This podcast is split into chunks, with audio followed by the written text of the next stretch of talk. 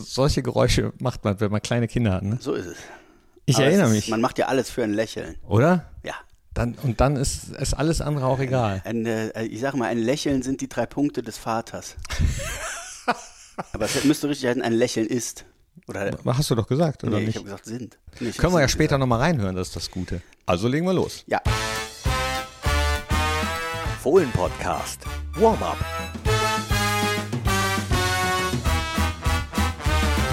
Hi und hallo, herzlich willkommen zum Fohlen-Podcast Histörchen. Es ist der 19. Es ist Zeit für Geschichten aus der Geschichte von Borussia Mönchengladbach. Es ist Zeit für, in dem Fall, Matti Reich. Hi. Halli, hallo. So, jetzt hast du mich ja neugierig gemacht. Also ich meine, bin ich ja sowieso immer, weil ihr mir immer wunderschöne Geschichten mitbringt, von denen ich vorher noch nicht weiß, welche es sein werden aus der Geschichte von Borussia Mönchengladbach. Aber du hast es ja jetzt eben schon angeteased. Ja, ich kann es auch noch ein bisschen, kann dich noch ein bisschen auf die Folter spannen.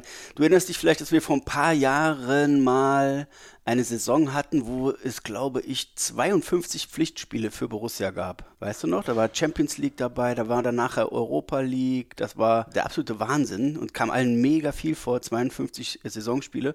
Es gab aber eine Saison, und über die wollen wir reden, beziehungsweise über einen Wettbewerb, äh, in der Borussia 64 Pflichtspiele gemacht hat, plus noch 22 Testspiele. What? Ja, also 22 76 Spiele insgesamt. 22 Testspiele. Ja. Wer vereinbart denn sowas? ja frag mal Helmut Grashoff. Ach so, da gab es wahrscheinlich für jedes Spiel äh, 10 Euro. Da gab es ein bisschen was auf die Ah, Hand. nee, ja. Mark. Damals- Mark, ja, damals ja, noch klar. Mark. Ja, und jetzt kommt meine obligatorische Frage, weil ich dich ja immer mit einer Frage nerve. Ähm, welche Saison war das denn, in der Borussia so viele Spiele machen musste? Also du nervst nicht mit den Fragen. Ich finde das eigentlich immer ganz schön. Vor allem, weil ich es fast nie weiß. das war die Saison, ah, ich würde jetzt mal sagen 73, 74. 73, 74 ist knapp daneben, es war 72, 73. Also ähm, ihr habt ja beim letzten Mal äh, über Borussia und Liverpool gesprochen und unter anderem ja auch über das äh, UEFA Cup Finale 73. Das ist ja das 73 ist ja das Jahr der Finalteilnahmen für Borussia. Das UEFA Cup Finale klar, dann natürlich äh, DFB Pokal und äh, es gab aber ein Finale, auf das eigentlich gar keiner Bock hatte. Ja? Ja, Auf das keiner, wie kann man denn keinen Bock auf ein Finale haben? ja. Weiß ich nicht. Im Prinzip schon gar keinen Bock auf den ganzen Wettbewerb. Es war nämlich das Jahr, die Saison, in der zum Welt, Weltpokal. Nein, nein, Weltpokal. nein, nein, das Nee. kam ja später. Das war ja nach äh, 77. Ach ja, kann war ja auch gar nicht 78 sein. war gegen Boca Ge- Juniors. Ja. Nee, es war das erste Mal und das einzige Mal auch, dass äh, der DFB gedacht hat, komm, wir machen mal wie in England einen Ligapokal. Ach. 72, 73 war das einzige Mal, dass es einen offiziellen Ligapokalwettbewerb in Deutschland gab. Daran teilgenommen haben alle 18 Bundesligisten und äh, 14 Regionalligisten, was damals die zweithöchste Spielklasse war. Und äh, Sinn und Zweck des Ganzen sollte sein, dass man die äh, sehr lange Sommerpause, ähm, die es gab wegen der Olympischen Spiele in München 72, dass man die eben überbrückt mit einem solchen Wettbewerb. Okay. Ja, so richtig hatte da aber keiner Bock drauf. Und auch äh, Hennes Weiß, weil er hat gesagt, äh, ja, der Pokal, äh, dieser Ligapokal, der nimmt uns ein paar gute Termine für attraktive Spiele weg. Äh, und dann sagt er so in seiner Art, nun werden wir das Beste aus der Situation machen, äh, haben aber nicht den unbedingten Willen, Pokalsieger zu werden. Also schon mal geht man schon mal mit der mit einer guten Einstellung rein in den Wettbewerb. Musst du dir so vorstellen, im Sommer 72 sitzen äh, Netzer, Heinkes, Bonhoff, Vogts und Co. gerade im Flieger, fliegen äh, zurück von Barcelona mit dem, glaube vier Kilo schweren Juan Gamper Pokal vom FC Barcelona im Gepäck, den sie gewonnen haben vor 160.000 Zuschauern im Camp Nou. 160.000? Hm, Damals durften da noch mehr rein. Ja? Ja, ja, damals Also es die- war so groß wie heute, aber es durften damals mehr rein, die, oder ja, wie? damals die Stadien mit den Stehplätzen, da gab es keine, gab's ja keine Beschränkung. Also das ist zumindest so überliefert, 160.000 wären da, Krass. wären da dabei gewesen. Okay. Ja, da gab es noch nicht so Sicherheitsvorschriften. Gut, dass nichts passiert ist. so sieht's aus. Äh, naja, jedenfalls sitzen die im Flieger und haben schwere Beine und schweren Pokal auf dem Schoß und freuen sich drauf, in Anführungszeichen, dann am nächsten Tag gegen Rot-Weiß Essen spielen zu dürfen. Ja. äh, weil eben dieser Ligapokal startet und er startet für Borussia, obwohl die keine Lust haben, so wie Weißweiler das sagt, starten die ziemlich gut mit einem 1 zu 0 Sieg und äh, am Ende gewinnen die ihre Gruppe. Also dieser Ligapokal ist eingeteilt in acht Gruppen, a vier Mannschaften und Borussia hat in der Gruppe Rot-Weiß Essen, Schwarz-Weiß Essen und den MSV Duisburg. Man hat schon so ein bisschen darauf geachtet damals beim DFB, dass die Gruppen regional eingeteilt Dass sind. man nicht so weit fahren muss, Genau, dass wenigstens. die Reisewege nicht so, nicht so groß sind. Und ja, Borussia geht mit drei Unentschieden, drei Siegen äh, durch die Gruppe wie ein heißes Messer durch die Butter. Äh, unter anderem mit einem 6-0 gegen Schwarz-Weiß Essen. Das ist äh, trotz der fehlenden Motivation für diesen Wettbewerb irgendwie kein Problem. Ja, aber wenn, wenn man auf dem Platz steht, ist ja dann wieder was anderes. Dann verliert ja keiner extra gern. Dann trotzdem, ne? Auch wenn Das- du sagst, oh, so viele Spiele und Beine sind schwer. Anpfiff, Abpfiff, alles, was zwischen den 90 Minuten passiert, kann man, glaube ich, losgelöst von allem anderen immer sehen. Und ich glaube, das gilt auch heute noch. Auf jeden Fall, das gilt, äh, glaub, niemand verliert gerne. Also wenn ich, wenn ich auf den Platz gehe mit den Götterfohlen, was selten genug vorkommt, äh, dann weiß ich um meine limitierte äh, Fußballkunst, aber gewinnen will ich trotzdem. So. Aber, und das muss man auch sagen, Weißweiler hatte zwar nicht so richtig Lust auf diesen Wettbewerb, aber er bietet fast immer seine beste Elf auf. Also wenn man sieht, es gab elf Spiele in diesem Wettbewerb über die Saison verteilt. Alle Spiele haben gemacht Vogt und Bonhoff und immerhin zehn Spiele haben gemacht äh, Kleff, Netzer, Rupp und Heinkes. Also von daher ist jetzt auch nicht so, dass man da mal dann die zweite Garde rangelassen hätte und äh, ne, äh, so ein bisschen was ausprobiert hätte, sondern Nee, man durfte ja, ich weiß gar nicht, wie viel damals, äh, auch schon zwei oder sogar nur einen auswechseln. Ähm, äh, weiß ich gar nicht, wie es zu dem Zeitpunkt war, aber man durfte ja nicht immer so viele Menschen auswechseln, so viele Spieler auswechseln, wie das heutzutage der Nee. Fall ist. Und von Weißweiler ist ja auch überliefert, dass er äh, seiner Stammformation sehr vertraut hat. Eben auch offenbar in solchen Spielen, wo es für ihn um nicht so viel ging. Genau. Dann geht's äh, nach der Gruppenphase im, im Sommer geht's im Oktober weiter, was natürlich auch ja, für, für Borussia, die im internationalen Wettbewerb ist, die in der Bundesliga ist, die, die im Pokal ist und eben noch auf dieser vierten Hochzeit tanzen muss, im Ligapokal, ja, schon stramm ist, weil quasi nur englische Wochen den ganzen Herbst durch. Äh, hindert sie aber nicht daran, äh, Arminia Bielefeld mit 9 zu 3 äh, vom Platz zu fegen und damit ins Halbfinale einzuziehen.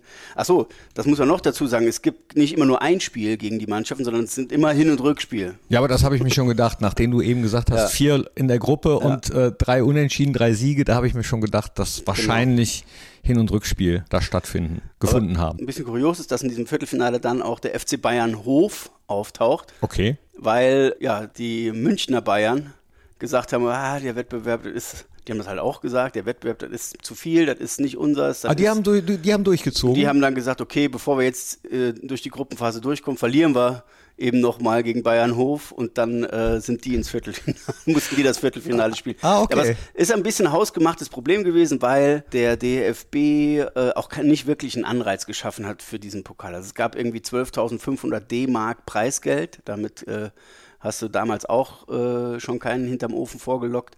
Und dann hieß es zwischendurch mal, ja, der Sieger dürfte dann aber irgendwie am UEFA Cup teilnehmen. Da waren plötzlich alle wieder ganz heiß. Ne? Dann hieß es aber ein paar Wochen später wieder, na, nee, doch nicht, geht nicht. Kurz ne? vor Finale hieß es dann, nee, doch nicht, gibt nur die 12.500. Genau, ja. Und äh, im Prinzip war es halt, ist es halt einfach eine, eine Totgeburt gewesen. Und äh, das, das Geile daran finde ich, äh, dass, obwohl man von Anfang an sagt, oh, das ist so ein, so ein nerviges Pflichtding, da haben wir eigentlich gar nicht richtig Lust zu, äh, kommt man trotzdem ins Finale. Ja.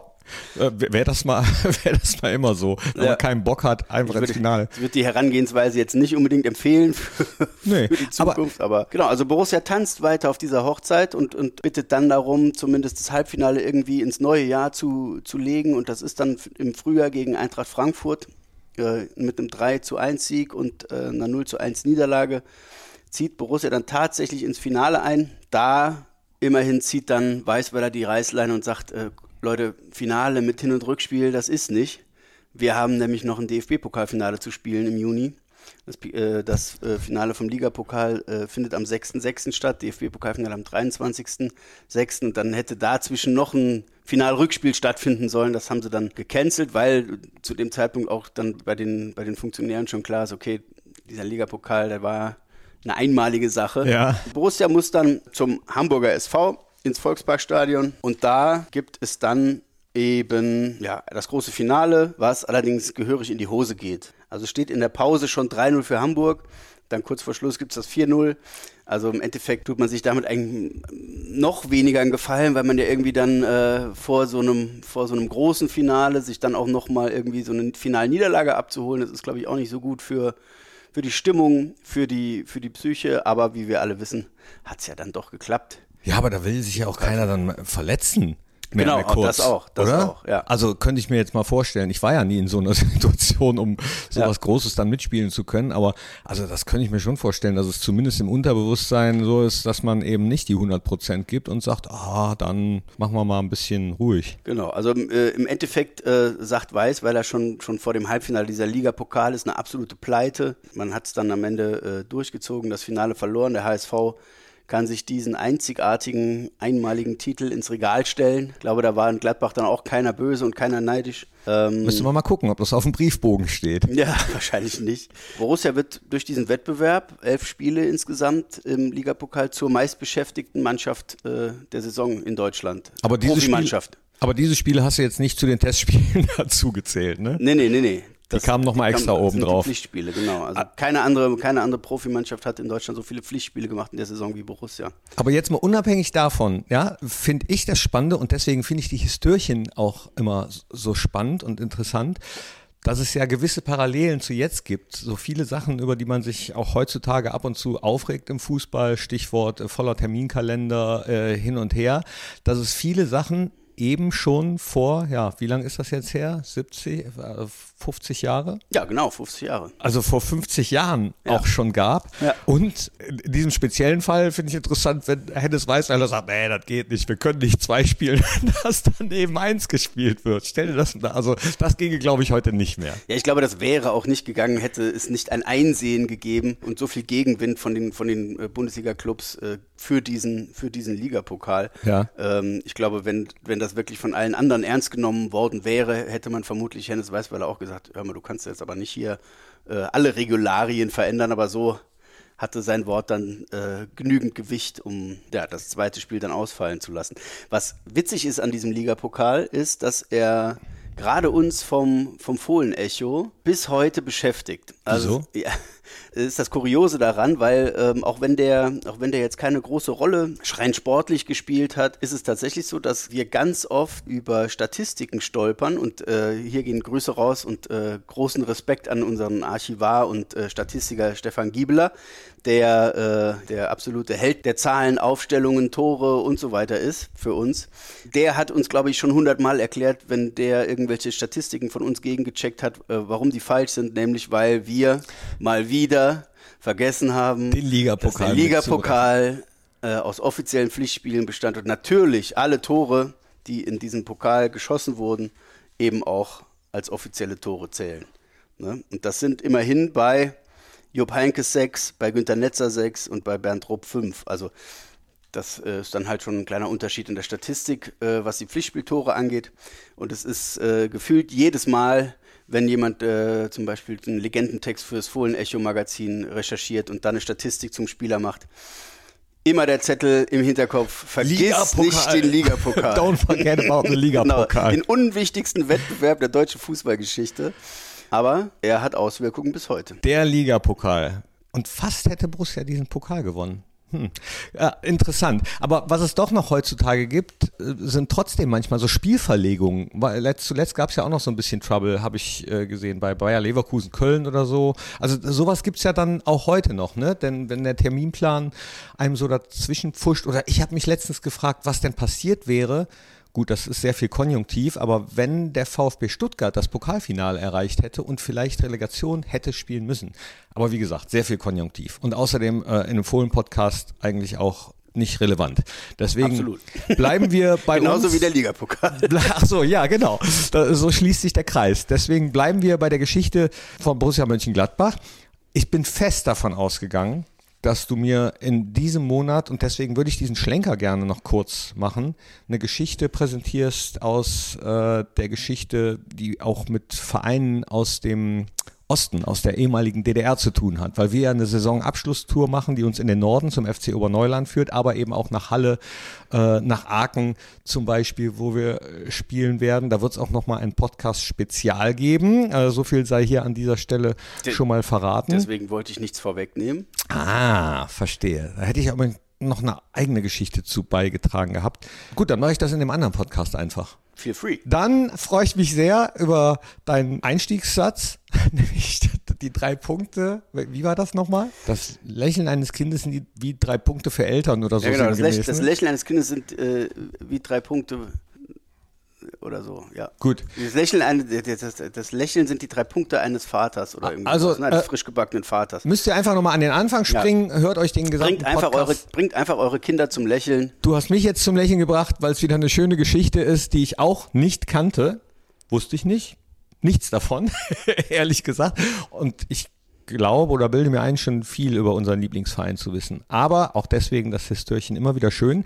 Ich sage Dankeschön, dass ihr reingeklickt habt. Abonniert den Podcast gerne, gebt ihm Daumen hoch, Sternchen, Glocke, was auch immer man äh, tun kann, um das Ganze positiv zu bewerten. Hört euch auch gerne die anderen Fohlen-Podcast-Formate an.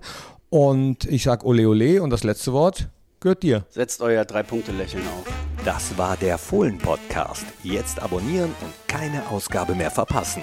Fohlen-Podcast für euch, mit euch. Wir sind die Fohlen. Wir sind Borussia Mönchengladbach.